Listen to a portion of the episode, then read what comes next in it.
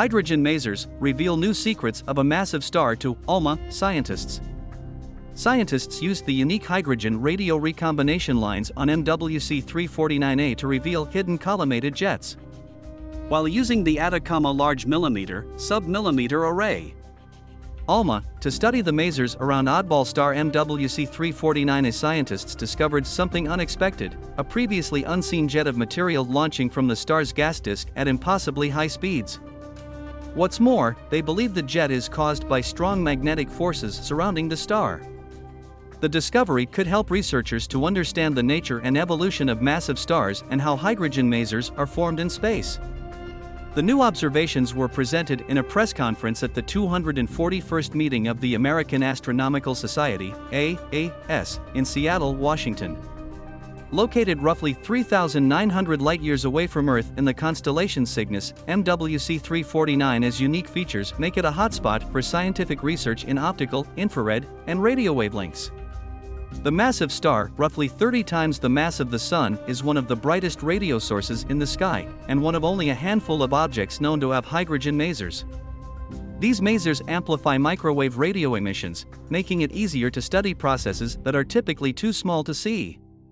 It is this unique feature that allowed scientists to map MWC 349's disk in detail for the first time.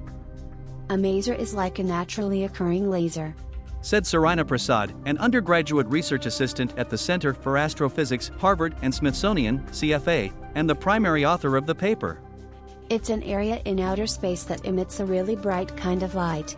We can see this light and trace it back to where it came from, bringing us one step closer to figuring out what's really going on. Leveraging the resolving power of ALMA's Band 6, developed by the U.S. National Science Foundation's National Radio Astronomy Observatory, NRAO, the team was able to use the masers to uncover the previously unseen structures in the star's immediate environment. Qizhou Zhang, a senior astrophysicist at CFA, and the project's principal investigator added. We used masers generated by hydrogen to probe the physical and dynamic structures in the gas surrounding MWC 349A and revealed a flattened gas disk with a diameter of 50 astronomical units, approximately the size of the solar system, confirming the near horizontal disk structure of the star. We also found a fast-moving jet component hidden within the winds flowing away from the star.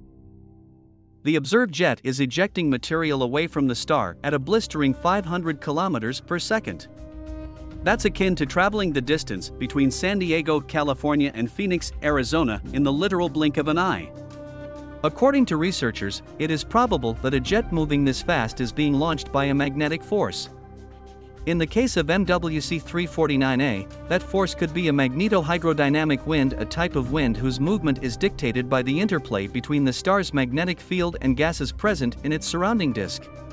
Our previous understanding of MWC 349A was that the star was surrounded by a rotating disk and photoevaporating wind.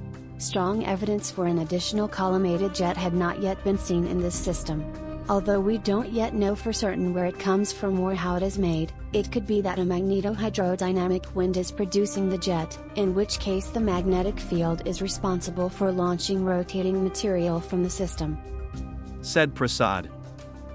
This could help us to better understand the disk wind dynamics of MWC 349A, and the interplay between circumstellar disks, winds, and jets in other star systems.